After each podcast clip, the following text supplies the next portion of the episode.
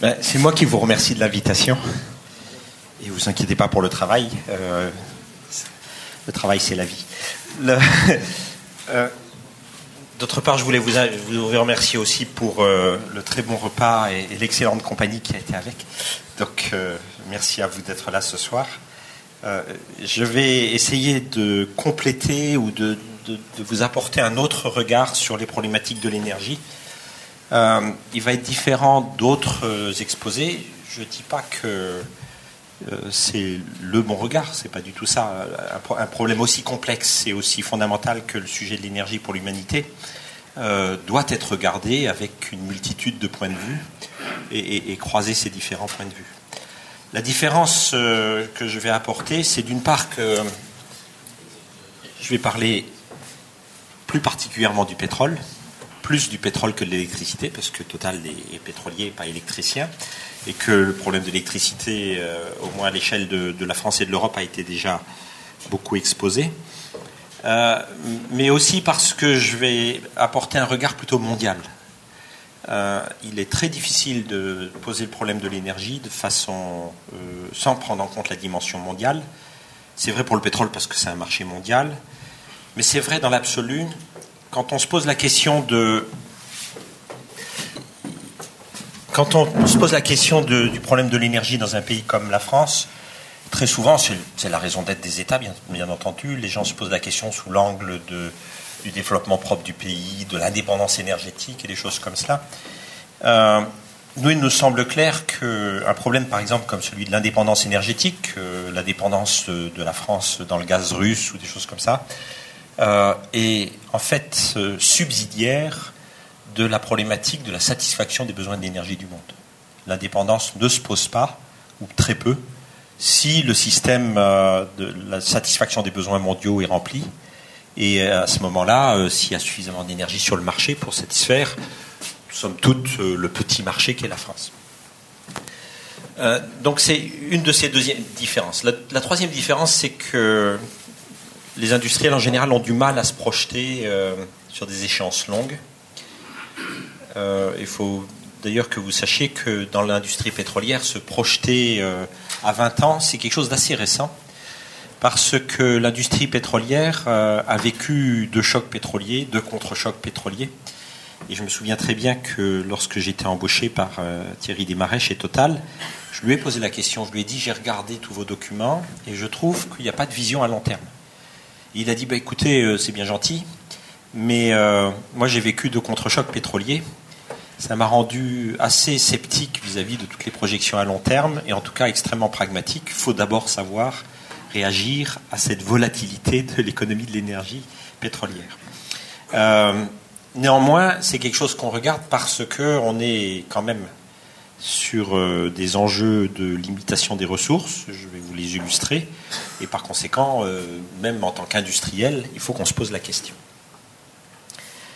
Pour parler des problèmes de l'énergie, bien entendu, il faut commencer par parler de la demande et pas de l'offre. Et moi, j'aime beaucoup cette euh, représentation-là parce qu'elle dit énormément de choses. Ce que vous avez en abscisse, c'est le produit national brut par habitant. Et ces calculés, ce sont des calculs que fait l'Organisation mondiale du commerce ou, le FMI. C'est calculé corrigé de l'inflation, bien entendu, mais c'est aussi calculé en PPP, c'est-à-dire en parité de pouvoir d'achat. Parce que, évidemment, le, niveau de vie et, le pouvoir d'achat dans les différents pays euh, n'est pas le même. Et bien entendu, il faut corriger de cet aspect-là.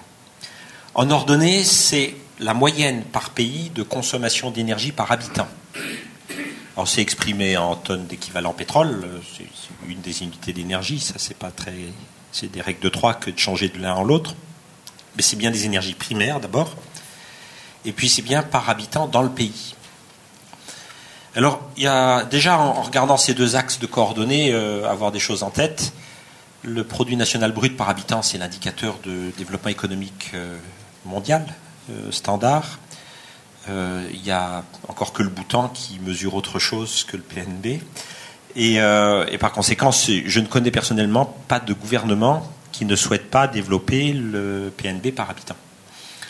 Donc c'est bien un indicateur, mais c'est aussi un, objectif euh, politique. La deuxième chose en ordonnée, c'est la consommation par énergie d'énergie par habitant. à l'échelle d'un pays. D'abord, ça masque des disparités à l'intérieur de chaque pays, il y a de la précarité énergétique partout.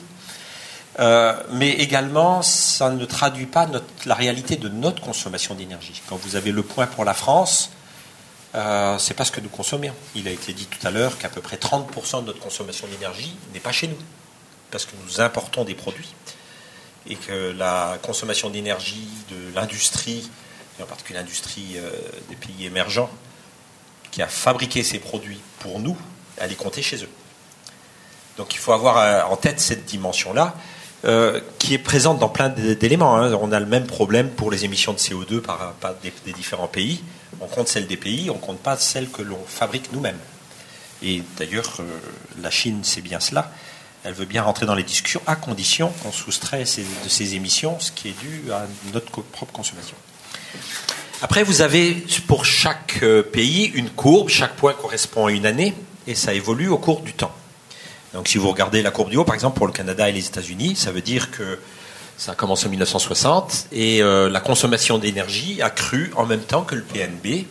La pente, c'est ce qu'on appelle l'intensité énergétique. Tout à l'heure, on a entendu deux notions, l'efficacité énergétique, la sobriété énergétique. Il y en a une troisième qui est l'intensité énergétique, qui est la quantité d'énergie nécessaire pour fabriquer de la richesse, donc du PNB par habitant. Et ce que vous voyez sur ces courbes, et on a l'impression que c'est à peu près pour tous les pays pareil, c'est que jusqu'à un certain niveau de richesse, il y a une croissance de la consommation d'énergie par habitant en même temps que l'augmentation du PNB, et puis après, ça s'aplatit. Alors cet aplatissement, il est dû d'une part à la transformation des technologies, les technologies deviennent plus performantes, il est dû à la transformation des économies, avec la transformation des économies vers plus de services, qui consomment moins d'énergie que l'industrie lourde, mais il est dû aussi, dans cette histoire temporelle, à la mondialisation et à l'externalisation de notre consommation d'énergie vers les pays euh, en, développement. Donc euh, ça, cache énormément de phénomènes. Ce n'est pas que nos pays soient particulièrement vertueux, c'est euh, une transformation du monde qui s'est faite pendant cette période. Quatrième chose qu'il faut regarder, c'est la différence, évidemment, ça saute aux yeux, entre l'Europe et le Japon et les, pays du continent nord-américain, il y a un facteur 2. Un facteur 2 pour des niveaux de richesse, sans compter des niveaux de bien-être, pas si différents que cela. Et euh, donc euh, là, c'est des choses qui sont dues à plusieurs facteurs. D'une part, euh, la géographie, des pays très étendus, le climat, Canada, il fait froid, il faut un peu d'énergie. Mais c'est dû aussi à des habitudes culturelles. Euh, vous savez bien que euh, George Bush, euh, le, précédent président américain, disait il est hors de question de faire quoi que ce soit contre l'industrie pétrolière. Et il l'habillait pas non pas comme le lobby de l'industrie pétrolière, mais comme étant le American Way of Life. Et, donc il voulait pas toucher du tout à, la consommation énergétique des, des habitants des États-Unis. L'Europe est à peu près comme le Japon. Et vous voyez qu'il y a d'autres territoire, Hong Kong, qui est réputé comme le pays le plus efficace du monde en matière d'énergie. Euh, mais c'est un cas particulier parce que Hong Kong est une ville. Et une ville, en fait, c'est un système énergétique extrêmement performant. Mais c'est pas ça qu'il faut regarder. Il faut regarder tout en bas. La Chine et l'Inde sont les points qui vont jusqu'à 2000, euh, sont là et sont sur la courbe de croissance euh, et, le monde, sur les triangles noirs, le monde est en bas aussi. Alors ça masque, ça interpelle sur plusieurs choses. D'une part, euh, ces pays en croissance vont avoir besoin d'énergie. Ils sont encore dans une courbe de développement économique qui nécessite une certaine intensité énergétique, nécessite de, de consommer plus d'énergie par habitant, et ils sont nombreux. Par conséquent, si on mesure à l'échelle mondiale les points noirs, on est à peu près sûr que le développement économique, qui est une réalité mondiale, vous vous rappelez que la croissance du PNB mondial, c'est aux alentours de 3 à 5 suivant les, années, euh, c'est pas la croissance de l'Europe. Eh, eh bien, on ne peut pas imaginer cette croissance du monde sans croissance de la consommation d'énergie. Nous n'avons pas de système économique et technologique qui permettent de penser autrement. Mais derrière ça, il y a encore autre chose d'une part, regardez la différence entre la Chine et l'Inde. Ce ne sont pas les mêmes économies. La Chine est une, économie très industrielle, euh, tandis que l'Inde, c'est une économie de main-d'œuvre. Et ça se voit dans la consommation d'énergie de l'Inde, qui est presque deux fois moindre par habitant que celle de la Chine. Et dernièrement, on en a parlé déjà tout à l'heure, dans le monde, il y a le point qu'on ne voit pas, qui est pratiquement sur le zéro. C'est le milliard et demi d'habitants qui n'accèdent pas à des formes modernes d'énergie. Alors je vais en parler tout de suite de ce volet-là, tel que nous le voyons. Nous pensons que donner accès à l'énergie pour cette population-là du monde, ce milliard et demi d'habitants, est une obligation, est une obligation humaine, éthique, et qu'il faut faire son possible pour trouver des solutions. Nous pensons que ça ne peut pas être du mécénat, parce que l'énergie doit, euh, doit, ces systèmes d'approvisionnement de ces populations en énergie doivent s'auto-entretenir. Nous pensons que ça doit être industriel. Une des, des raisons pour lesquelles ces pays sont pauvres, c'est qu'ils payent leur nourriture, leur eau et leurs calories plus cher que nous, paradoxalement. Tout simplement parce que le système de distribution, le système de production n'est pas du tout optimisé, et en particulier parce qu'ils n'ont pas les moyens financiers eux-mêmes de faire en sorte que ce soit optimisé. Ils achètent euh, la, lampe, la, bouteille de kérosène au demi-litre, jour après jour, avec un système de distribution de petits vendeurs de rue. Et vous voyez bien que ça, ça peut difficilement être optimisé. Donc euh, il faut que ça soit industriel, mais il faut aussi que ça soit satisfaisant leurs besoins. Nous, nous travaillons dans 130 pays du monde et nous parlons avec les populations. Il faut, faut les écouter. Et en particulier, nous sommes frappés en général quand on va dans un village d'Afrique et qu'on leur demande quel est leur besoin. Ils disent de la lumière, mais ils disent aussi il nous faut une prise pour la télévision et le téléphone portable. D'une part, ce n'est pas à nous de décider ce qu'ils veulent, nous occidentaux, mais d'autre part, il faut voir la valeur de ce que cela. La télévision et le téléphone, c'est leur liaison vers le monde. Et ça a une très grande valeur, en particulier pour le développement de leur société, voire pour euh, rester en contact avec leur famille euh, qui a migré vers la grande ville. Et donc, euh, il faut aussi satisfaire ce genre de besoins. Donc, on a beaucoup expérimenté de choses. On a commencé par du mécénat et ça marche pas, parce que sitôt qu'on arrête de mettre de l'argent, ça s'arrête. Donc on a décidé de faire du, business social, comme ça s'appelle. C'est-à-dire qu'on a commencé par trois pays, on, a démarré l'activité au mois de mars dernier, par trois pays euh, de démonstration. Ce qu'on a fait, c'est qu'on a créé une activité de production de lampes solaires en Philippines, donc avec des batteries et des panneaux solaires. Bon marché, mais de qualité. On s'est dit, on a, de toute façon, s'il faut que ça marche chez eux pendant longtemps, il faut que ce soit de la même qualité que les bonnes qualités. Il ne faut absolument pas leur vendre les rebuts des productions chinoises de panneaux solaires. Donc on a fabriqué une, activité exprès pour euh, leurs produits. Et il y avait deux modèles. Il y avait un modèle euh, qui coûte 10 euh, euros, où il y avait juste la lampe et le panneau solaire et la batterie. Et un modèle qui coûte 30 euros, il y a les prises pour le téléphone portable et la télévision. Après ça, il faut les distribuer. Alors nous, on a la chance d'avoir des stations-service. On a des stations-service dans 40 pays d'Afrique. total, il y a 17 000 stations-service dans le monde. Il y en a 4 000 en France, mais les autres sont ailleurs dans le monde. Donc ce sont des points de vente. Donc on s'est dit, on va utiliser cela. Sauf qu'il ne faut pas se tromper. Les paysans pauvres des villages africains, ils ne vont pas dans les stations-service. Ils n'ont pas de raison d'y aller. C'est trop cher pour eux, et de toute façon, ils n'ont pas besoin d'essence. Donc euh, on a fabriqué un système de distribution en formant des jeunes qui font le relais de la station-service jusqu'au village, font l'installation et, l'explication pour le mode d'usage, etc. Et puis ces familles n'ont pas d'argent. Même à 10 euros, ne peuvent pas se le payer. Donc on a mis en place un système de microcrédit permettant à ces villageois de les acheter. Et ils le remboursent en fait assez facilement parce qu'immédiatement, vous savez bien, dans les zones tropicales, le soleil se couche tôt. Euh, ils augmentent leur journée de travail. Et en conséquence, euh, ils euh, peuvent assez facilement, parce qu'une bonne partie du travail dans ces villages, c'est du travail à la maison, rembourser leurs lampes par l'augmentation de leur productivité. Ça a d'autres effets très importants. Les lampes au kérosène, c'est mauvais pour la santé. On s'en souvient quand on est assez âgé. Et euh, donc c'est important pour la santé, et tout particulièrement pour la santé des filles. Euh, dans ces villages, les filles sont celles qui font la corvée d'eau. Et euh, quand elles rentrent chez elles, elles sont enfermées dans la maison et elles ne peuvent pas travailler parce qu'il fait trop, sombre. Tandis qu'avec la lampe solaire, elles peuvent faire leur euh, travail scolaire. Donc c'est important pour leur éducation également. On a lancé ça au mois de mars. Euh, en, cinq mois, on en avait vendu 50 000 dans trois pays. Et on a décidé de passer à une échelle au-dessus, en visant une quinzaine de pays. Notre objectif est d'en vendre 15 millions d'ici 2015.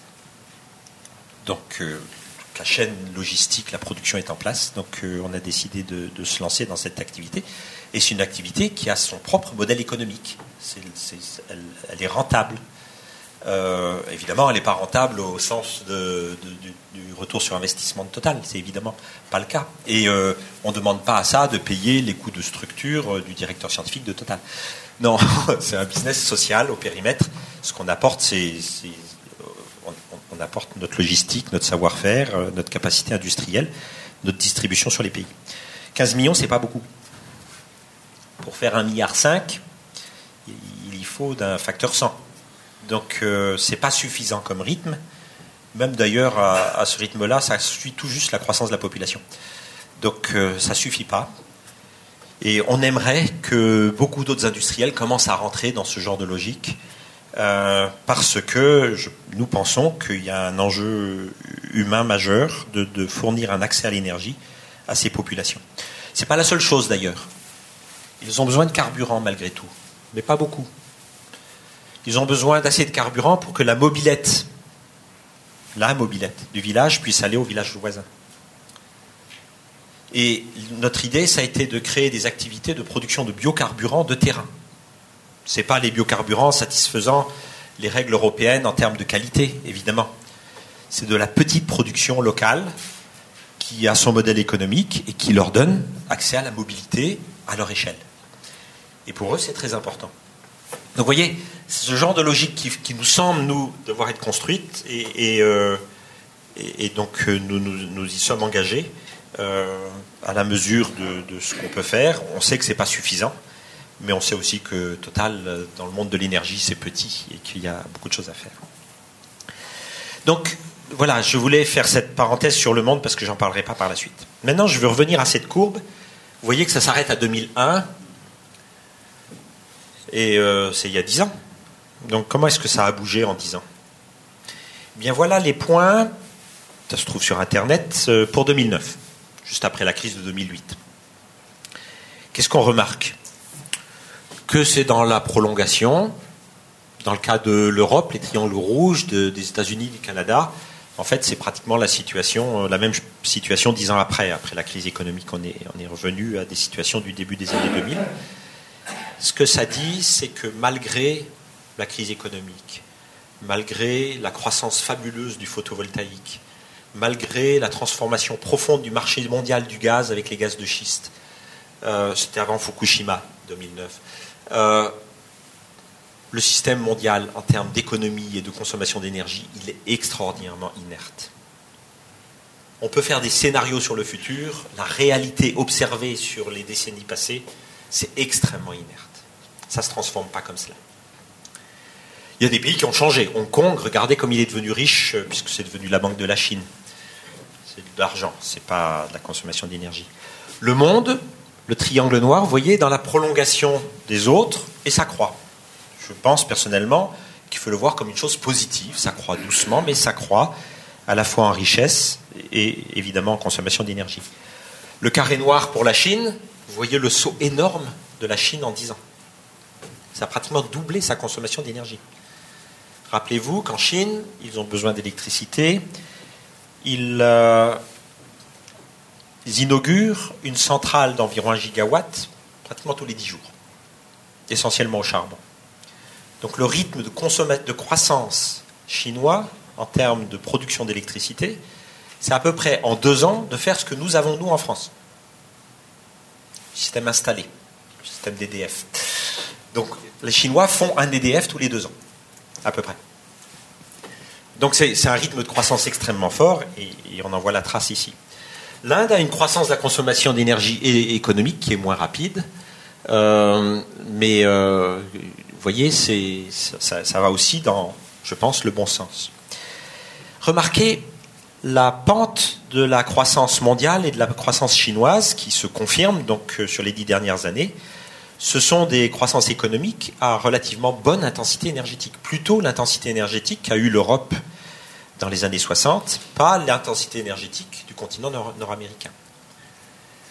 Et euh, donc c'est quelque chose qui est positif. Ça vient d'ailleurs, il ne faut pas se tromper, du fait qu'ils utilisent, quand, les Chinois inaugurent une nouvelle centrale à charbon, ils ne prennent pas les mauvaises technologies, ils prennent les bonnes technologies.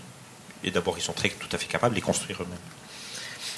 Donc euh, voilà cette évolution que l'on constate. Et, moi, je veux insister sur le fait que c'est euh, un système qui évolue doucement, avec énormément d'inertie, et que c'est très difficile de changer ces perspectives-là. Alors si on se projette, ça c'est ce que je répondais tout, à l'heure à la question, comment est-ce qu'on peut se projeter? Nous, on se projette euh, sur 2030. 2050, ça nous paraît vraiment loin. Il peut se passer énormément de choses. Il y aura sans doute d'autres crises économiques comme celle de 2008 ou de 2010. Le monde est rentré dans une période d'instabilité et euh, euh, on, anticipe qu'il y aura d'autres crises dans les, dans les années qui viennent. Mais évidemment, on ne les projette pas. Il y a très peu d'économistes qui projettent des, crises économiques majeures. Ce n'est pas dans les scénarios d'habitude. Euh, ce que vous avez à gauche, c'est la croissance de la population. Vous savez que la croissance de la population dans les pays de l'OCDE est très lente aujourd'hui. La population décroît en Russie, au Japon. Euh, elle stagne en Allemagne, elle croît un peu en France, euh, et, dans d'autres pays comme les États-Unis, elle croît par, euh, immigration. par contre, la, population continuera de croître avec une croissance plus ralentie dans les prochaines décennies, tous les démographes le disent. Et à l'échelle mondiale, la croissance de la population, qui était de l'ordre d'un demi pour cent par an dans les 25 dernières années, devrait se ralentir. Vous savez que les démographes anticipe un plafonnement de la population mondiale aux alentours de 10 milliards d'habitants vers 2050.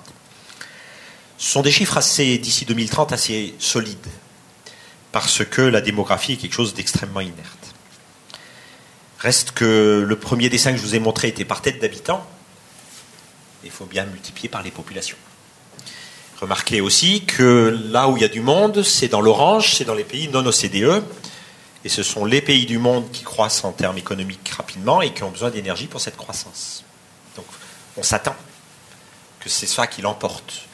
Et vous pourriez diminuer d'un facteur 4 euh, le jaune, les pays d'OCDE, ça va euh, être dominé par ce qui se passe ailleurs. Il hein. faut bien qu'on ait cette vision-là du, du, bilan énergétique dans le monde. C'est ce qui se passe ailleurs. Et ne croyez pas, on a tous tendance à citer la Chine, l'Inde, avec leur taux de croissance aux alentours de 9% pour la Chine cette année. Euh, le Moyen-Orient croît environ 7% par an. L'Afrique croît à 5% par an. L'Amérique latine croît à 5% par an. Donc en fait, euh, on est plutôt dans la situation aujourd'hui où c'est l'Europe et les États-Unis qui sont atypiques par rapport au reste du monde. Après, il y a des projections sur la croissance du PIB. Alors, nos pays matures, au CDE, le jaune, euh, euh, ont des, croissances euh, économiques qui semblent ralenties. nous n'anticipons pas que ce soit une situation qui change tant que cela. alors, on a choisi pour la, la, représentation ici un chiffre de croissance de 2% par an pour les pays OCDE. La croissance pour les pays du reste du monde, en moyenne, euh, nous, nous, sommes plutôt optimistes sur le fait que cette croissance va se poursuivre. On sait bien que beaucoup de, gens s'interrogent sur euh, la capacité de la Chine et de l'Inde à poursuivre leur rythme de croissance tel qu'il est aujourd'hui. Euh, reste que, faut pas oublier que ça dure depuis 30 ans et que ça n'a pas l'air de se ralentir et que pour eux, c'est la seule solution pour maintenir la paix sociale. Ce sont des pays où euh, ils font progressivement monter dans, des classes plus aisées euh, leur population pauvre. Hein. Pour faire euh, caricatural, la Chine, il y a 300 millions d'habitants qui vivent comme nous, c'est-à-dire la population de l'Europe, et un milliard qui est pauvre. Et ils font croître la partie de la population qui vit comme nous par l'éducation, par l'ascenseur social et l'éducation de l'enfant unique avec une pression très forte pour que les enfants aillent à l'université. Donc euh, nous, on, se projette de façon optimiste en, disant que ce développement va se poursuivre dans ces pays-là. Et ça va se traduire par euh, une croissance mondiale euh, qui devrait être entre 3 et 4 si c'est ça le scénario. Et encore une fois, c'est un scénario pour expliquer la logique sous-jacente. Et puis derrière, il faut un troisième chiffre qui est la transformation de la croissance économique en croissance d'énergie. Et ça, c'est l'intensité énergétique. Imaginons pour ce calcul-là que l'intensité énergétique des pays non OCDE s'améliore d'un facteur 3, c'est-à-dire que la pente s'aplatisse par le progrès technologique, par le transfert technologique, par leur conscience de la rareté et du caractère précieux de l'énergie. La Chine a annoncé qu'elle allait augmenter, améliorer d'un facteur 2 son intensité énergétique d'ici 2020. Et c'est devenu des, des lois avec des obligations pour les gouverneurs de mettre ça en place. Et moi, je, vais deux fois par an en Chine. J'ai rencontré des, maires de, zones euh, me disant euh, J'ai un problème. Ils sont membres du parti, les maires dans les zones. J'ai un problème, je vais me faire taper sur les doigts.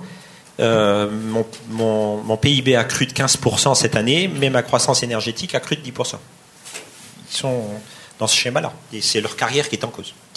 Donc on pense que l'intensité énergétique va s'améliorer dans ces pays et, euh, donc on a fait l'hypothèse que ça serait euh, trois fois meilleur que maintenant.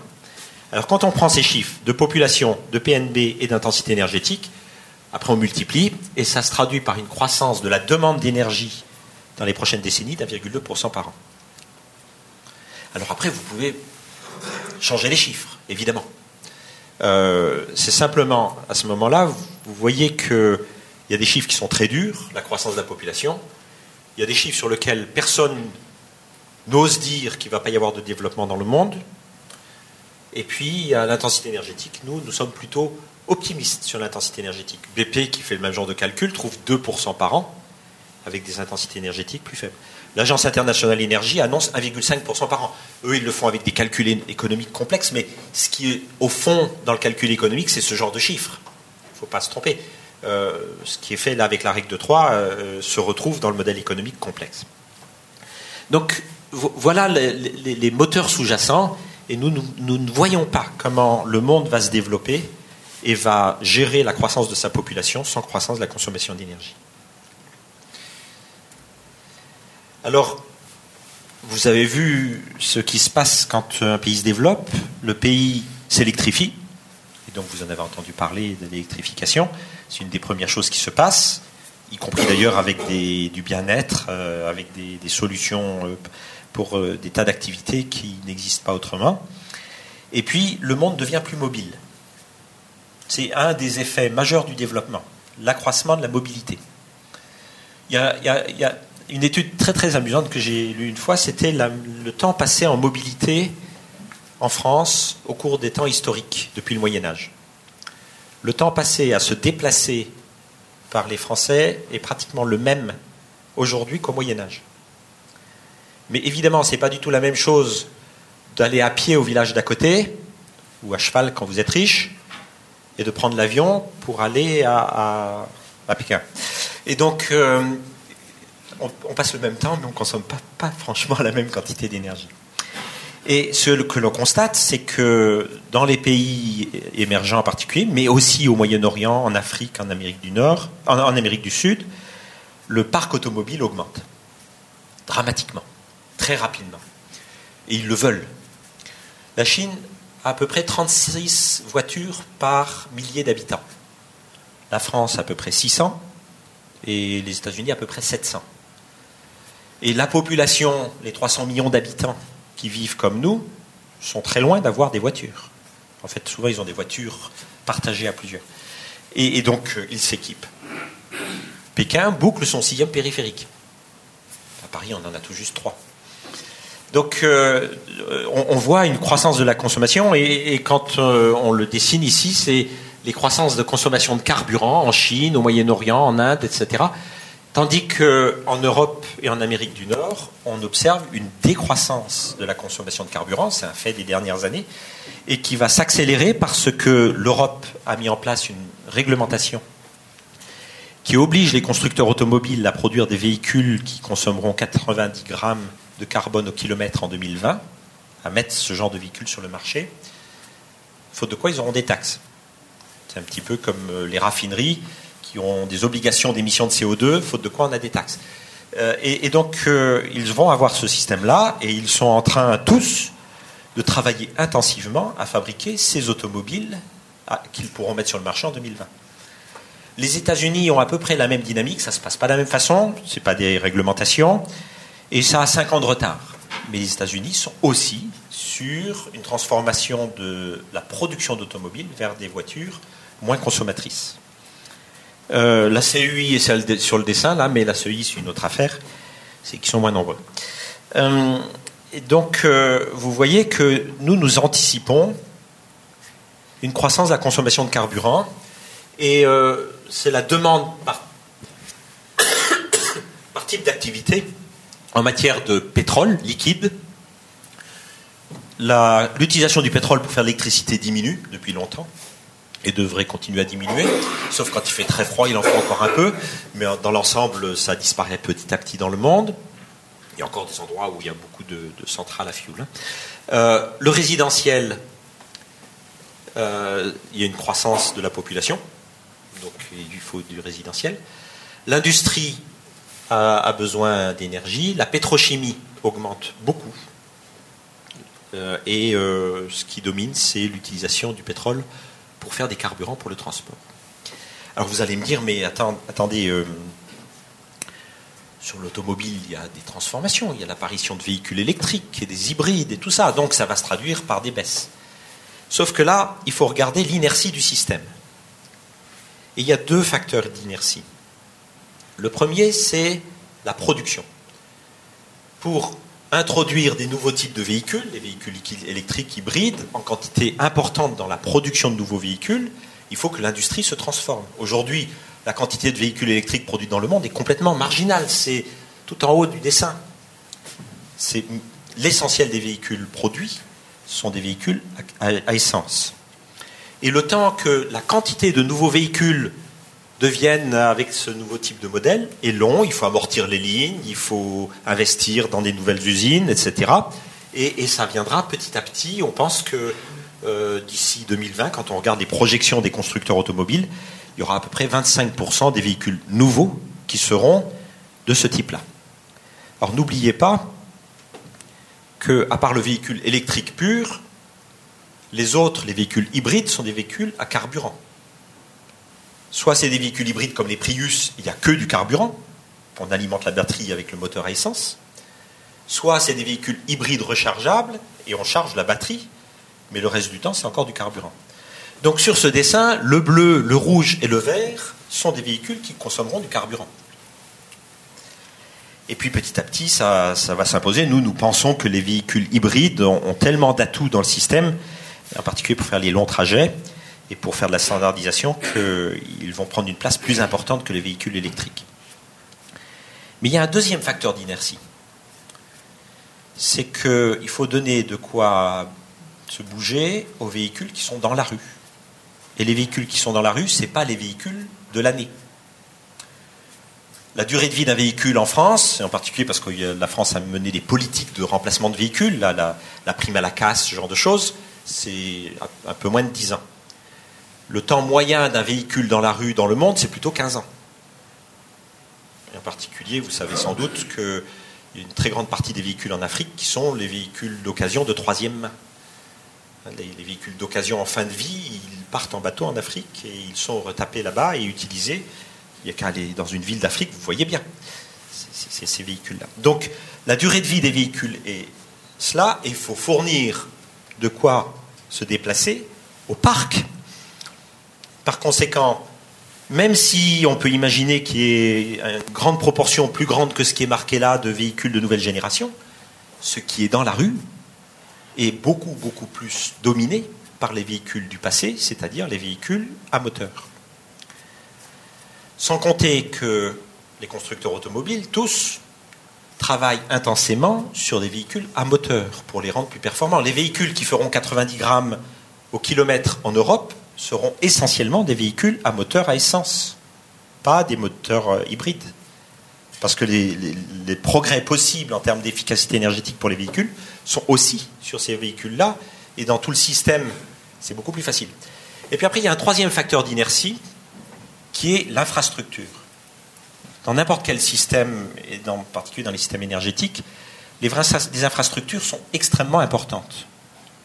Sont en fait des verrous dans la transformation du système. Vous ne passez pas d'un réseau de stations-service distribuant des carburants à un réseau de bornes électriques comme cela. D'abord, euh, qui commence? Est-ce que vous installez d'abord la borne et vous payez pour l'installer alors qu'il n'y a pas de client? Où est le modèle économique? Celui qui gagne de l'argent, c'est celui qui vend l'électricité, pas celui qui installe la borne. Et puis, euh, nous, on a l'expérience euh, avec les biocarburants. Les gens, vous vous souvenez peut-être de l'événement il y a quelques années, les gens nous ont dit qu'il faut vous rendiez possible la fabrication de véhicules en France E85, c'est-à-dire capable de rouler avec 85% d'éthanol dans le carburant. Notre patron Thierry Desmarais dit Banco, on en installe 500. Euh, il y en a eu une, l'inaugurée, en grande pompe, c'est le cas de le dire, par des ministres. On attend toujours le véhicule. Je peux vous dire que les 500 autres euh, ne sont pas là. Hein. Euh, bien oui, qui commence? Et donc, il y a, dans un modèle économique, il y a une chaîne industrielle et puis il y a des verrous sur les infrastructures et il faut transformer tout le système de façon économique ou alors avec de l'argent public, donc avec des taxes. Et ce, frein dans la transformation est extrêmement important pour tout le système énergétique. Euh, c'est vrai sur euh, plein, plein, plein des segments. C'est euh, quand on dit on va installer des panneaux solaires et que le prix de l'électricité sur le panneau solaire, on connaît, nous, parce qu'on en vend. Et cela, on oublie très souvent de dire qu'il y a quelqu'un qui doit payer la transformation du réseau électrique. Ou plus exactement, on fait l'hypothèse que c'est EDF qui va payer. C'est pas ça? Alors, si on se projette en termes de, consommation de carburant, euh, les consommations de carburant en 2010 sont là-haut. Vous avez vu le saut, ça c'est la crise économique de 2008-2009 il y a eu une baisse de la consommation de carburant assez forte.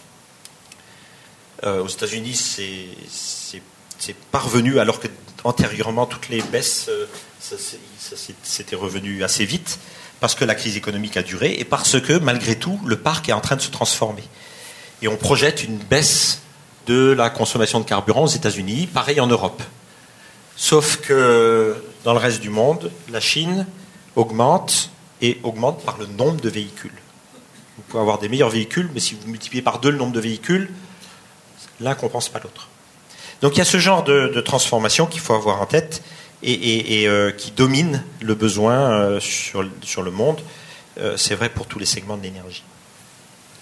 Alors, une fois qu'on a ça, il faut se poser la question de la ressource. Qu'est-ce qu'on a en face de cette demande? Le dessin de gauche vous montre ce qu'il en est des ressources pétrolières c'est exprimé en ordonnée en années, au rythme de consommation actuel, parce que c'est parlant. Ce qui est en dessous de la ligne, ce qui est en marron, c'est ce qui a déjà été produit. Je devrais dire brûlé, depuis l'histoire de, l'homme. L'homme utilise du pétrole depuis très longtemps, mais en fait, euh, surtout depuis le 19e siècle. 1000 milliards de barils. Ce qui est en orangé, c'est les réserves. Les réserves, c'est quelque chose de très précis, c'est quelque chose qui est connu, exploitable technologiquement et économiquement aujourd'hui. Souvent, ça s'appelle des réserves 1P. On est sûr qu'on peut l'exploiter et euh, c'est relativement bien connu. Vous voyez bien que cette notion de réserve, ce n'est pas un chiffre physique, parce qu'il dépend de l'économie. Si le prix du baril augmente, il y a des ressources connues dans la nature que vous allez pouvoir exploiter et vous changez les réserves. Donc les réserves changent avec le monde. Quand euh, le dessin qui était montré pour l'histoire de, des nouvelles découvertes face à, ce qui a été consommé, ce facteur économique n'est pas pris en compte dans, dans le graphique qui était montré. Tandis que nous, on sait bien parce qu'on réévalue nos réserves chaque année selon les conditions économiques. Et c'est extrêmement sérieux dans les compagnies pétrolières parce que c'est ce qui fait la valeur des compagnies pétrolières, donc c'est audité de façon indépendante. Par contre, les réserves dans les pays pétroliers, n'oubliez pas que dans le monde, 85% de la production pétrolière, c'est dans les compagnies nationales. Ce n'est pas les Exxon, Shell, BP, Total, ça c'est 15% de la production mondiale. L'essentiel, ce sont des PetroChina, des Gazprom, des Saudi Aramco et Petrobras, qui sont des compagnies nationales et qui euh, exploitent les ressources de leur pays ou qui sont chargés par leur gouvernement d'alimenter leur pays en ressources, qui est le cas de la Chine. La Chine, PetroChina, va chercher du pétrole dans le monde entier. Saudi Aramco euh, exploite son pétrole. Et donc, euh, ces pays-là déclarent leurs réserves, mais là, ce n'est pas audité. Donc, c'est un facteur d'incertitude. Reste que c'est difficile d'auditer des pays, hein, vous savez bien, c'est un problème politique majeur. Euh, au rythme de consommation actuel, les réserves estimées dans le monde, on a d'autres manières que les déclarations de les estimer à partir de, de, de, la connaissance des bassins sédimentaires et de la connaissance de ce qui est vendu. On peut aussi avoir d'autres estimations indépendantes. Et aux alentours de 33 ans de production au rythme actuel. C'est 33 ans depuis très longtemps. Entre 30 et 40 ans depuis 40 ans. Ça veut dire bien qu'on renouvelle les réserves. 33 euh, ans au rythme de consommation actuel. Si on augmente de 1% par an, faut, sur 30 ans, il faut diminuer de, de 30%. Hein. Donc euh, c'est bien au rythme de consommation actuel. Après ça, il y a des nouvelles découvertes et l'augmentation du taux de récupération. Je disais, les réserves, c'est à conditions technologiques données. Mais la technologie n'arrête pas de progresser. Dans un réservoir pétrolier, en moyenne mondiale, on exploite 30% du pétrole du réservoir. En tout cas, en moyenne mondiale. Les compagnies pétrolières qui euh, ont du mal à accéder à des réserves exploitent plutôt 35-40% des, réserves qu'elles ont. Elles sont beaucoup plus technologiques que les compagnies nationales et, pour elles, c'est vraiment plus critique. Donc, euh, on sait mieux faire. Et donc, on a une marge d'augmentation des réserves simplement par la diffusion et l'amélioration des technologies. Et puis on trouve tout le temps des nouvelles ressources. Euh, je ne sais pas, pour vous donner un chiffre qui date d'hier, euh, au cours de l'année dernière, une compagnie comme Total, on a renouvelé les réserves qu'on a consommées. Chaque année, nos réserves sont utilisées, on les exploite, puis elles sont brûlées, à peu près au rythme de 5% chaque année. Et on a renouvelé nos réserves de 185%. Ça veut dire qu'on a augmenté nos réserves, on a presque doublé nos réserves malgré le fait qu'on en consomme chaque année. Donc, dans le monde, il y a des nouvelles découvertes, et il y a des endroits qui, dont on sait, pour lesquels on sait qu'il y a des ressources, les zones très profondes sous le sel, euh, au large du Brésil, au large de l'Angola, euh, l'Arctique, euh, en Mauritanie, il y a encore des, des, bassins sédimentaires qui ont été insuffisamment explorés, etc. Donc il y a des nouvelles découvertes qui se font régulièrement. Puis il faut réaliser, quand on a un investissement sur une plateforme pétrolière, un petit machin un réservoir pétrolier qui, s'exploite en 10 ans, c'est rentable de l'exploiter, tout simplement parce qu'on peut dériver ce qui vient de la plateforme pour aller chercher ce morceau de pétrole. Donc même des petites ressources, des petites découvertes sont exploitables économiquement aujourd'hui. Donc on se dit qu'avec les nouvelles découvertes et la technologie, on peut aller à 50 ans. Ce sont nos estimations chez Total. Ensuite, il y a les brutes extra lourds. Les brutes extra lourds, euh, les, ressources canoniques, ce sont les, bitumes du Venezuela, les huiles extra lourdes du Venezuela et les sables bitumineux de la Tabasca au Canada. Elles sont déjà exploitées économiquement. À 111 dollars le baril, l'exploitation des sables bitumineux est économique. Euh, ça coûte à peu près 80 dollars le baril de les exploiter. Alors qu'un pétrole conventionnel euh, de la mer du Nord, ça coûte aux alentours de 19 dollars le baril cette année. Ça change avec le temps. Et, donc, euh, voilà, à 111 dollars le baril, ce sont des ressources qui sont exploitées. Eh bien, ces ressources-là, il y en a à peu près pour 30 ans de consommation actuelle. Entre 20, euh, là c'est marqué à 20 ans. Euh, ça, dépend si, si on exploite les mines de, différentes façons. Mais mettons 20 ans sur ce dessin-là. Donc, et là c'est faisable. Hein. je veux dire, là il n'y a rien d'extraordinaire dans ces trois parties-là. Donc euh, on a à peu près 70 ans de ressources. Et puis après, il y a d'autres ressources qui existent sur la planète, en particulier des choses comme les schistes bitumineux, qui sont des, roches riches en matière organique qu'on sait expérimentalement transformer en pétrole. Mais euh, pour le moment, il n'y a aucune activité industrielle significative là-dessus. Donc vous voyez que c'est pas demain que ça va s'arrêter, la ressource pétrolière. Mais c'est pas très long. C'est quelques décennies. Donc on peut voir le verre à moitié plein, à moitié vide. C'est pas demain. Ça veut dire que on a le temps de transformer le système énergétique en partant de ce qu'on a. Mais en même temps, comme c'est si inerte et si long à transformer, faut le faire dès maintenant. Et je vous montrerai les, contraintes qu'il peut y avoir. Le dessin de droite est la même chose pour le gaz. Ce qui est en gris, ce sont les, les, gaz non conventionnels. Il y a différentes sources que je vais vous montrer. Mais vous voyez que pour le gaz, il y en a pour plus longtemps. Il y a 55 années de production au rythme actuel connu, 80 ans avec des nouvelles découvertes, en particulier en Arctique, et puis euh, beaucoup avec le gaz de schiste. Alors le gaz de schiste, de mots. Ce qu'on appelle les, les, gaz non conventionnels, c'est le méthane des mines de charbon, le grisou. On sait injecter des gaz dans des mines de charbon non exploitées, faire sortir le grisou, et donc c'est du méthane, hein, et donc l'utiliser pour, euh, pour l'énergie. Euh, c'est pas du fantasme. Euh, avant qu'il y ait les gaz de schiste, 10% du gaz américain était du, gaz de mines de, charbon. Nous, nous en exploitons des mines de charbon en Australie. Donc euh, il y a celui-là. Il y a du tide gas. Le tide gas, c'est du gaz qui est piégé dans la roche. Ce sont des roches dures qui ont des micro-fissures et qu'il faut casser pour que le gaz s'échappe. Mais ce sont plutôt des roches carbonatées. Et le gaz de schiste, euh, dont on a parlé en France, mais qu'on exploite ailleurs dans le monde, euh, vous voyez qu'il y en a beaucoup. Il est réparti sur tous les continents, vous voyez, en Asie, en Amérique du Nord, en Afrique euh, et, un petit peu en Europe. C'est le petit bleu en haut. Il est exploité intensément aux États-Unis. Les États-Unis sont devenus, grâce au gaz de schiste, le deuxième producteur mondial de gaz après la Russie. Qu'est-ce que ça a fait? Ça a fait chuter le prix du gaz d'un facteur 5. Donc ils ont une énergie bon marché. Ça leur a arrêté les importations de gaz.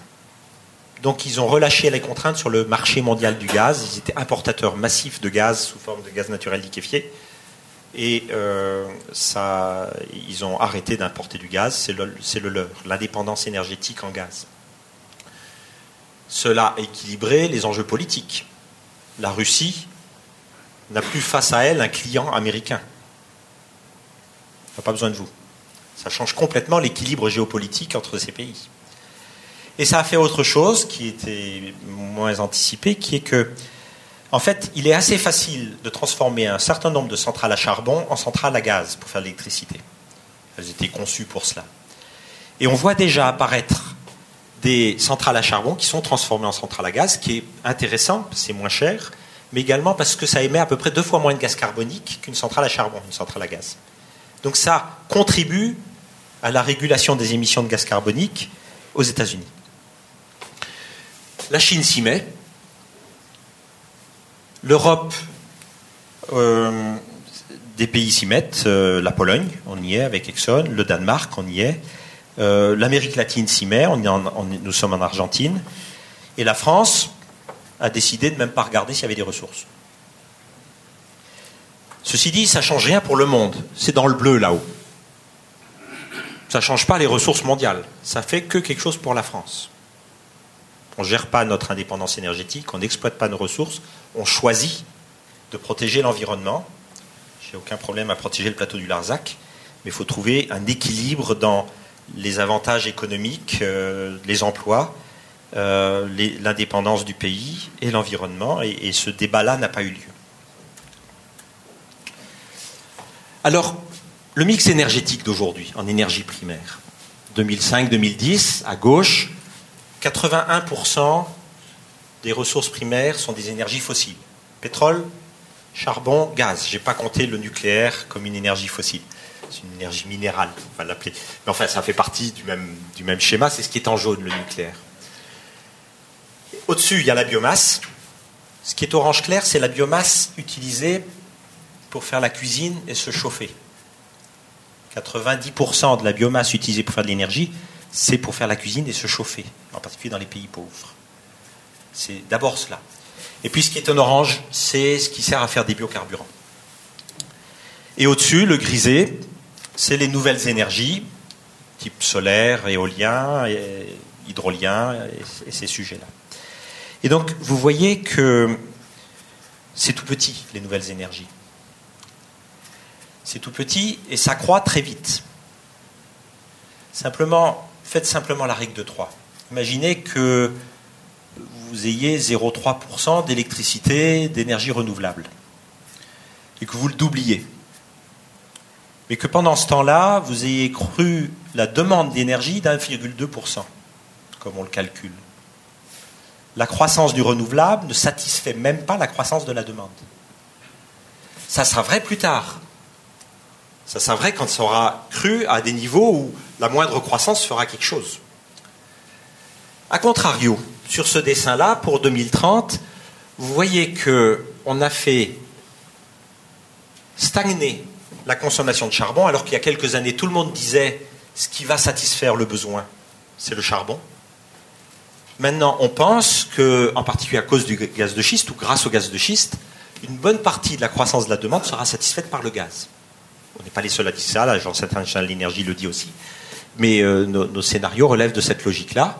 Et l'avantage, c'est que, encore une fois, il faut mieux brûler du gaz que du charbon euh, en matière d'efficacité énergétique, de consommation et d'émission de CO2. Donc, euh, dans notre scénario, le, le, gaz joue un rôle important. Mais comme le gaz a une part importante du mix énergétique actuel, le moins de changement du gaz joue dans l'équilibre. Ce qui n'est pas le cas des énergies renouvelables parce que c'est trop petit. Vous voyez comment ça se passe.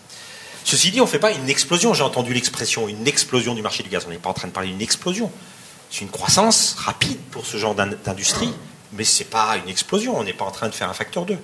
On est en train de faire un, petit facteur de, 5%, 5 par an.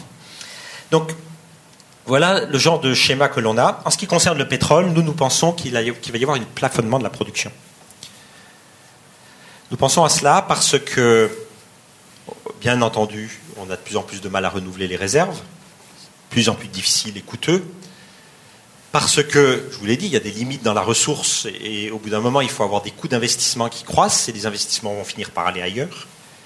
Et parce qu'il y a des enjeux géopolitiques qui sont absolument déterminants aujourd'hui. Pensez au cours de l'année dernière, euh, les problèmes au Nigeria, euh, les problèmes ethniques, euh, la Syrie, la Libye, le Yémen, les problèmes du Venezuela qui a fait partir tous les ingénieurs des pays occidentaux mais qui n'a pas su produire lui-même. Euh, la Bolivie, qui a des problèmes politiques, etc. Donc les enjeux géopolitiques, qui sont souvent reliés au fait que ce sont des pays pétroliers, euh, sont extrêmement déterminants dans la capacité à exploiter. Je ne parle pas de l'Iran, qui est un gros producteur, ou de l'Irak, pour lequel la sécurité n'est toujours pas atteinte et, qui, a, vraiment du mal à retrouver sa production d'avant la guerre du Golfe. Donc euh, les, les contraintes géopolitiques seront là. Alors c'est très important de de se dire cela. Nous avons beaucoup hésité pendant plusieurs années à en parler. On, travaillait en interne, on disait il y a ça. Et puis on s'est dit il faut le dire. Peut-être que c'est faux. Peut-être que nous sommes malthusiens. Peut-être qu'on va trouver d'autres ressources pétrolières. Mais à contrario, si ça se passe et qu'on n'est pas prêt, ça peut être extrêmement grave. Parce que si on n'est pas capable de satisfaire la demande, il y a un effet sur l'économie mondiale immédiat le développement des pays émergents ne peut pas se faire sans satisfaction de leurs besoins énergétiques. Et, c'est eux qui souffriront, plus que nous. Nous, on peut continuer à croître sans consommation énergétique, mais eux, ils ne peuvent pas. Donc, euh, notre analyse, c'est que entre les différents enjeux, euh, créer à cause de la capacité à satisfaire la demande en matière d'énergie des crises économiques mondiales qui sont tellement durs qu'on ne sait pas comment ça peut dégénérer, et quelque chose qu'il faut quand même euh, anticiper. Si ça se passe bien, tant mieux. Si on a raison, il faut s'y préparer. Alors évidemment, il y a le sujet du changement climatique, que je vous dise tout de suite. Le sujet du changement climatique, euh, je fais partie de, réseaux de, responsables de recherche mondiaux gérés par l'AIE sur l'énergie. Tu y allais aussi, toi, de temps en temps. Euh, l'essentiel des compagnies énergétiques mondiales, des grandes compagnies énergétiques mondiales, croient complètement aux euh, avis des experts du GIEC et à leurs recommandations. Il y a, c'est pas la totalité, il y a des compagnies, euh, je ne vais pas les citer, qui financent les travaux des climato-sceptiques ouvertement. Il y a même eu un, truc très rigolo cette année d'une compagnie privée américaine qui avait financé des travaux de climato-sceptiques qui ont réanalysé toutes les données d'évolution de la température de la planète avec des nouvelles méthodologies par rapport à ce que faisaient les météorologues. Et ces scientifiques, c'est des physiciens de Berkeley, ont dit mais finalement ce travail des météorologues est très, très sérieux. Effectivement, on observe un réchauffement. Donc ils n'auraient pas dû payer cette compagnie pétrolière. Mais bon, c'est leur problème. Donc nous, on y croit. Et on sait qu'il faut qu'on participe à, cette transformation du système énergétique. On a bien compris qu'il faut agir le plus tôt possible. Et comme nous savons, nous, que du point de vue industriel, c'est très long, raison de plus pour agir le plus tôt possible. Mais en même temps, on dit, attention, il faut que ça soit économique. Il faut que ça soit économique pour que ça, soit, ça puisse durer j'ose pas dire que ça soit durable, c'est pas soutenable. Mais, mais, pour que ça puisse durer, il faut que ça soit économique. Nos États n'auront pas les moyens de payer quelque chose d'aussi cher que le système énergétique seulement avec des fonds publics. Et par conséquent, il faut que ce soit des systèmes économiques, et, euh, et ça, c'est un, des facteurs à prendre en compte. Vous savez sans doute que les scénarios disent qu'il faut essayer d'éviter d'augmenter la température de plus de 2 degrés, sinon on ne sait pas trop où on va du point de vue climatique. Et que pour cela, il faut que les concentrations dans l'atmosphère reviennent à 450 ppm de gaz carbonique, et pour cela, il faut diminuer les émissions dans l'atmosphère dès maintenant, la courbe verte, alors qu'on n'est pas du tout sur cette courbe de diminution. Pour diminuer ça, tout le monde est d'accord. Il faut travailler sur tout, mais la clé, c'est l'efficacité énergétique, ou la sobriété énergétique dans les pays qui le voudront. Mais la clé, de tout, c'est l'efficacité énergétique. On ne pourra pas le faire simplement par la transformation de la production d'énergie.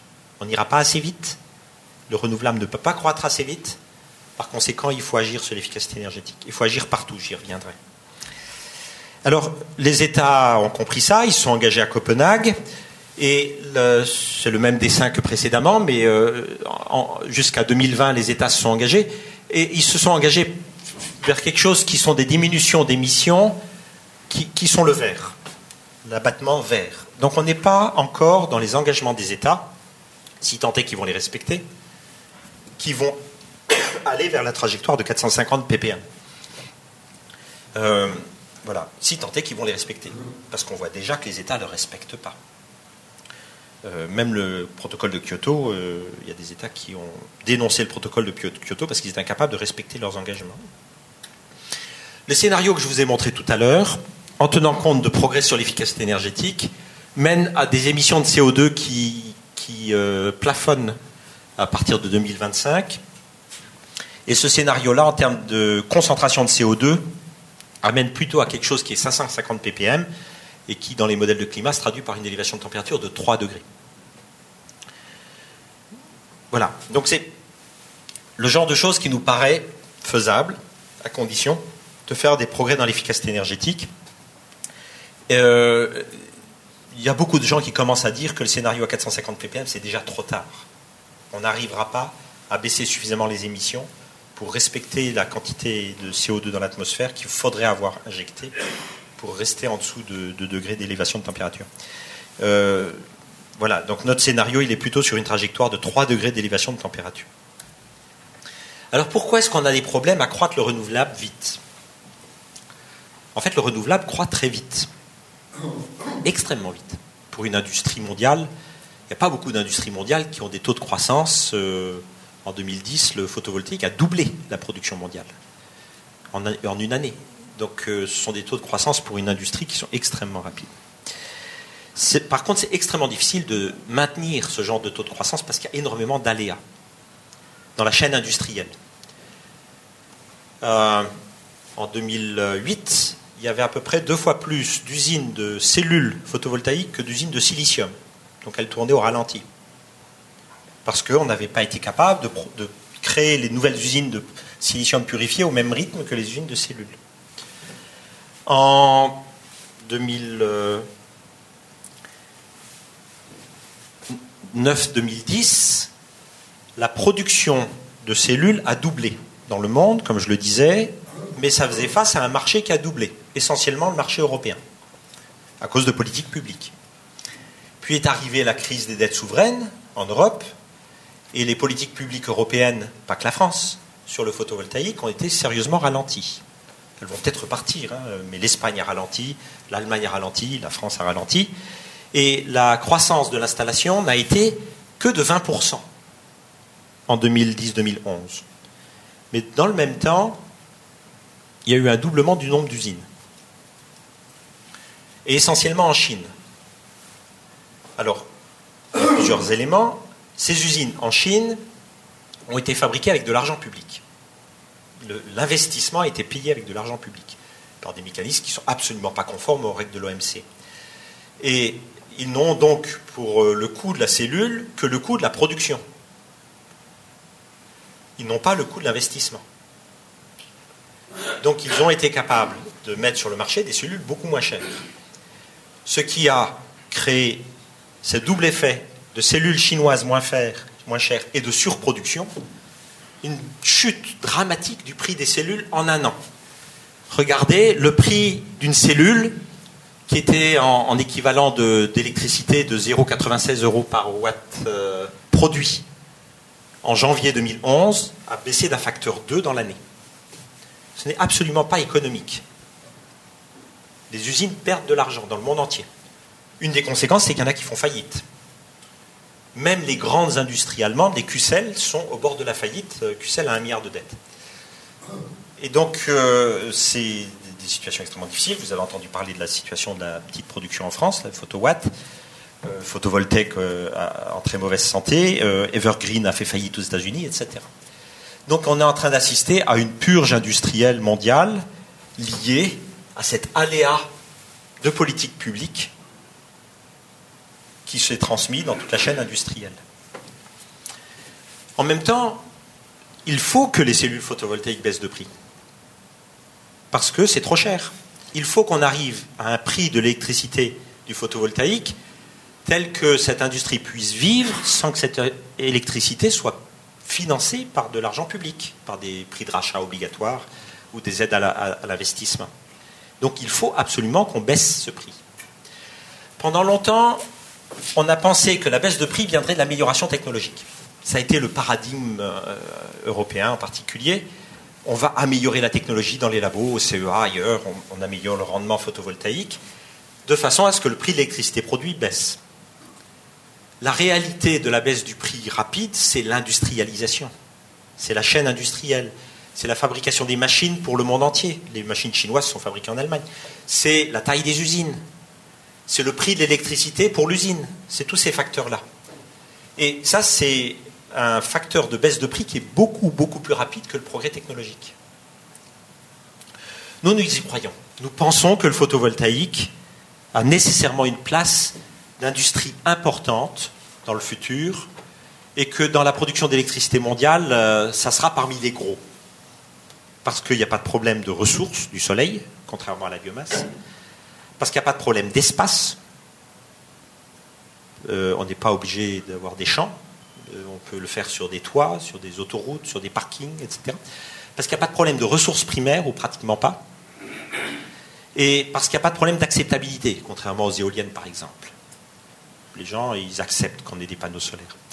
Et en conséquence, nous, nous pensons qu'il n'y a pas de frein majeur, à part le prix. Il faut absolument baisser le prix. Il faut qu'on sache industriellement transformer cette baisse de prix non économique en une baisse de prix économique. Et toute l'industrie, nous compris, on est le numéro 3 mondial de production, de, cellules aujourd'hui, hein, total. Euh, nous compris, on serre les boulons.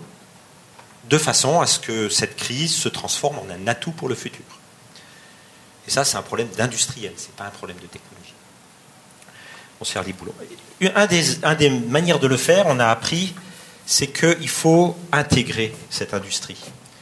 Il faut qu'on ne soit pas dépendant d'un cartel de production de silicium purifié qu'on intègre une partie de la production de silicium dans notre industrie. Il faut qu'on intègre technologiquement. Il y a des liens étroits technologiques entre la qualité du wafer, de la plaquette, et la qualité de la cellule. Il faut qu'on gagne, capte la valeur là où elle est. Et dans certains pays, elle est dans la cellule, dans d'autres pays, est dans l'installation. Donc il faut s'intégrer. Et donc euh, c'est comme ça qu'on y pense, et c'est comme ça, comme on est gros maintenant, qu'on y travaille de façon à, transformer cette industrie non rentable en une vraie industrie rentable dans le futur.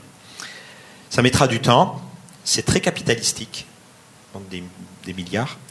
Euh, c'est pas une chose de petite start-up, c'est une chose d'industrie lourde. Parlons un petit peu du CO2 maintenant. Je, vous ai dit que je reviendrai sur l'efficacité énergétique, je vais conclure là-dessus.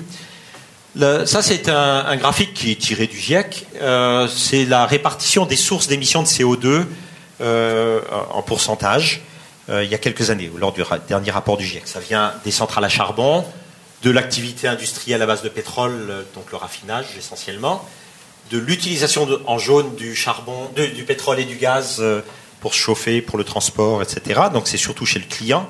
Et puis il y a plein d'autres sources. Hein. Il n'y a pas que l'industrie de l'énergie qui produit du gaz carbonique. Hein. L'agriculture, la déforestation sont des gros facteurs d'émissions de gaz carbonique. Il ne faut pas oublier ça, parce qu'il faut jouer là-dessus aussi. Euh, qu'est-ce que ça veut dire? On peut, nous, faire des progrès en efficacité énergétique dans notre activité. D'ailleurs, on ne s'en prive pas, parce qu'on la paye, notre énergie. Donc ça baisse notre facture et on fait à peu près 1,5% de progrès, 1,5% de progrès en efficacité énergétique chaque année. Ce n'est pas tout à fait autant qu'on voudrait, on voudrait atteindre 2%, mais ça décide des investissements. Mais c'est sur l'orange seulement ça. Si on veut faire de l'effet, il faut agir chez le client, chez le consommateur de nos produits. Et donc, nous avons décidé de travailler activement à fournir des solutions chez nos clients de façon à ce qu'eux fassent des programmes d'efficacité énergétique. C'est devenu un levier de recherche euh, chez nous qui est devenu très important. Et, ça peut être étrange, mais si on remplace de la vente de carburant pour faire du fuel domestique par des isolants, pour nous, c'est un marché. Mais notre client fait des progrès d'efficacité énergétique. Donc euh, c'est ce jeu-là dans lequel on joue. C'est pour ça que nous, nous attirons l'attention sur le fait que, attention, le pétrole pour la pétrochimie comme euh, une source de matériaux extrêmement importante pour l'économie, c'est quelque chose qu'il ne faut pas négliger. C'est pour ça que nous restons un groupe intégré avec la pétrochimie. En ce qui concerne le gris et le marron, on peut envisager de capter le gaz carbonique, mais ça n'a pas été dit tout à l'heure quand on, parlait de méthanation. Le CO2, ça coûte cher. Ce n'est pas le tout de dire euh, on émet du CO2, il n'y a qu'à le capter. Il faut le capter. Et capter et purifier du gaz carbonique, ça coûte très cher. Aujourd'hui, ça coûte entre 80 et 100 dollars la tonne. C'est bien plus cher que du carburant. Donc, il faut absolument, si on veut réduire les émissions de CO2 par captage, baisser le coût du captage. Et la courbe d'apprentissage liée à l'industrialisation, à la taille des unités, etc., sur ce genre d'activité, elle est assez bien connue, c'est le pointillé. Ça ne va pas suffire. Il faut aussi de la technologie. Donc nous avons, nous, cartographié les technologies mondiales, euh, euh, ce que faisaient les gens, les labos. On a identifié, c'est ce qui est souligné, des technologies qui nous semblent particulièrement intéressantes, sur lesquelles on travaille. Elles ne sont pas au même stade de développement. Il y en a qui sont au labo, la troisième génération. Il y en a qui sont au pilote industriel, comme la, boucle chimique, le chemical looping. Tandis que l'oxycombustion, c'est carrément industriel. On sait faire des unités industrielles d'oxycombustion. Donc, euh, nous, nous travaillons là-dessus. Mais là, absolument, ça n'existera que si on baisse le coût il faut baisser le coût, pas à la marge, c'est au moins un facteur 2. Parce que là, c'est au-dessus du prix des taxes. Hein. On a calé en France à 17, dollars la, 17 euros pardon, la tonne de CO2. Euh, là, on parle de 100. Donc, euh, ce n'est pas les taxes qui vont faire l'affaire. Ou alors, il faut les faire à 100. Je ne sais pas si vous êtes d'accord. Voilà, merci.